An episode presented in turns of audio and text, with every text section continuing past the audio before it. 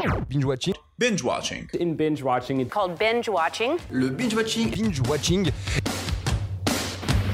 Quand on dit, on raconte pas sa vie. T'aimes bien les omelettes Tiens, je te casse les œufs. Écoutez Thérèse, je n'aime pas dire du mal des gens, mais effectivement elle est gentille. Je crois que ce serait préférable que tu mettes ta ceinture. Ça compte La peau des gens avant mon petit déjeuner. Et action Bonsoir à tous et à tous, on se retrouve pour un nouvel épisode de Binge Watching, le podcast qui revient sur les sorties de la semaine. Sortez vos popcorn, bonsoir. Et on commence rapidement car on a 6 films à l'affiche, c'est parti. Premier film. La vérité si je mens, les débuts de Mitchell Munns et Gérard Bitton. Tout le monde connaît cette série de films La vérité si je et à croire ce nouveau film, il y avait encore des choses à exploiter de ces quatre potes. C'est pourquoi nous revenons dans les années 80 et que nous suivons les petites histoires personnelles de ces quatre protagonistes.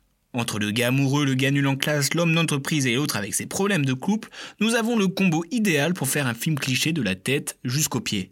Vous l'aurez donc compris, ce film et moi, ce n'est pas une histoire d'amour. Le scénario est inutile et les situations sont gênantes. Je ne comprends vraiment pas comment est construit le film. Car il n'y a pas de but, ça n'a aucun sens, à part caser un maximum de fois la vérité dans les dialogues, je ne comprends pas le concept.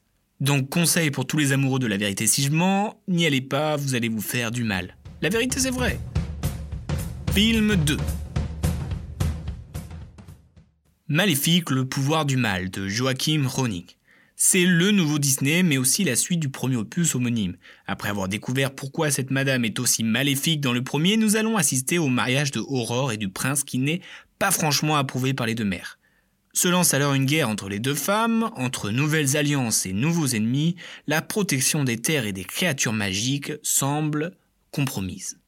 Je trouve le scénario un peu tiré par les cheveux et sans réel sens. Le trio d'actrices pourtant de qualité, à savoir Angelina Jolie, Elle Fanning et Michelle Pfeiffer, ne m'a pas franchement convaincu.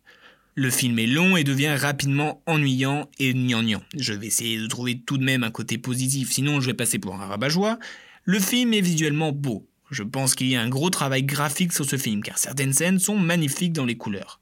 Peut-être qu'en 3D il doit être sympa, mais je pense qu'il n'est pas nécessaire de mettre le son. Ouf, ça balance.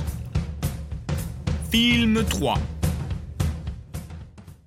Fahim de Pierre-François Martin Laval. Intéressons-nous à une autre sorte de reine, à savoir celle d'un échiquier. Fahim et son père sont forcés de quitter leur pays, le Bangladesh, car leurs vies sont en danger. Mais une fois arrivés en France, c'est un véritable parcours du combattant auquel ils sont confrontés, car ils sont menacés de se faire expulser de la France à tout moment. Mais grâce à son talent de joueur d'échecs, Fahim va rencontrer Sylvain, interprété par Depardieu, un entraîneur d'échecs à la personnalité bien trempée.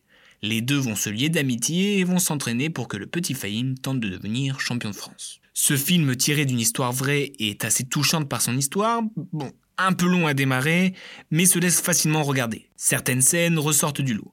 Mais ce film semble tout de même trop beau pour être vrai, par la sympathie de tout le monde, ce qui est étonnant en France par exemple. Le film est porté par deux duos qui fonctionnent très bien, à savoir le Depardieu et Nanty qui interprètent avec sincérité leur rôle, et le duo père-fils Ahmed et Rahman est très touchant.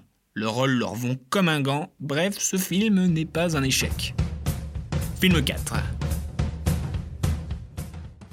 Mathias et Maxime de Xavier Dolan. Traversons l'Atlantique et allons au Canada pour le nouveau film de Xavier Dolan qui raconte une histoire d'amour, ou non, entre deux amis d'enfance qui doivent s'embrasser pour les besoins d'un court métrage amateur. Mais suite à ce baiser, un doute entre les deux amis s'installe, ce qui va bouleverser leur vie et va les remplir de questions. J'ai beaucoup aimé l'ambiance de ce film, un peu à la Call Me By Your Name. Mathias et Maxime est un drame touchant sur un groupe de potes joué par un groupe de potes. Le mix ne peut que marcher. Dolan a voulu faire un film simple sur une romance impossible et c'est chose faite car ce film est sincère, touchant et même drôle. En prime, vous pouvez assister à de magnifiques plans autant sur le plan visuel que métaphorique.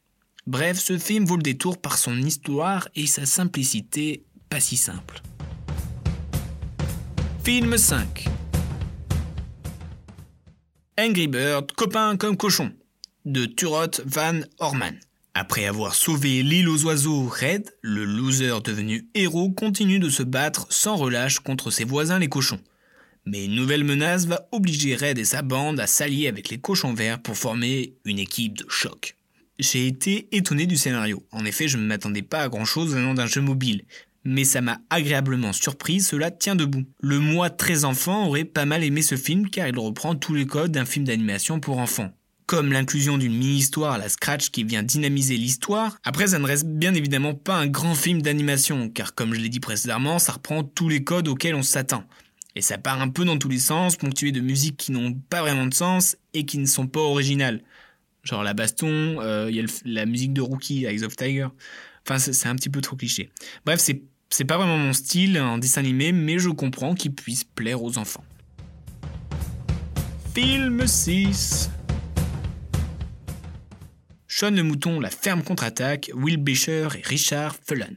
Restant dans l'animation avec Sean le Mouton, lui aussi revient pour un deuxième volet, quant à lui plus galactique. En effet, un vaisseau spatial s'écrase tout près de la ferme de nos chers moutons et à son bord une drôle de créature.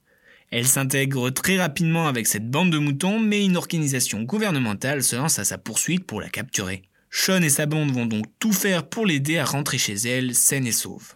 Ce film fait de personnages à pâte à modeler est très bien réalisé et très beau. Le rythme de cette comédie est top, c'est comme si l'histoire était ponctuée de, de mini-scénettes et c'est très agréable à regarder.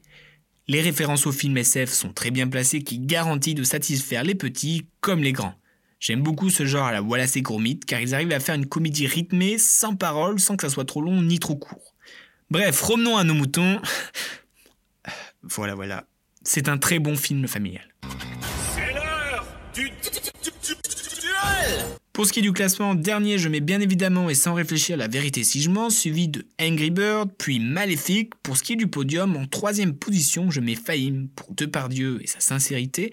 En deuxième, je mettrai Sean le Mouton pour cette jolie aventure. Et en premier, je mets le film de Xavier Dolan, Mathias et Maxime. Merci de m'avoir écouté. La semaine pro, la podcast est en vacances, donc je ne pourrai pas voir tous les films, donc pas de binge-watching. Mais il y a quand même de beaux films à aller voir, notamment le Hors Norme avec Vincent Cassel, ou encore le curieux Terminator. Je sais pas ce que ça va donner. Bref, à dans deux semaines. Je respecte ton avis, mais en tout cas, c'est pas le mien, donc c'est pas le bon. Tu vois ce que je veux dire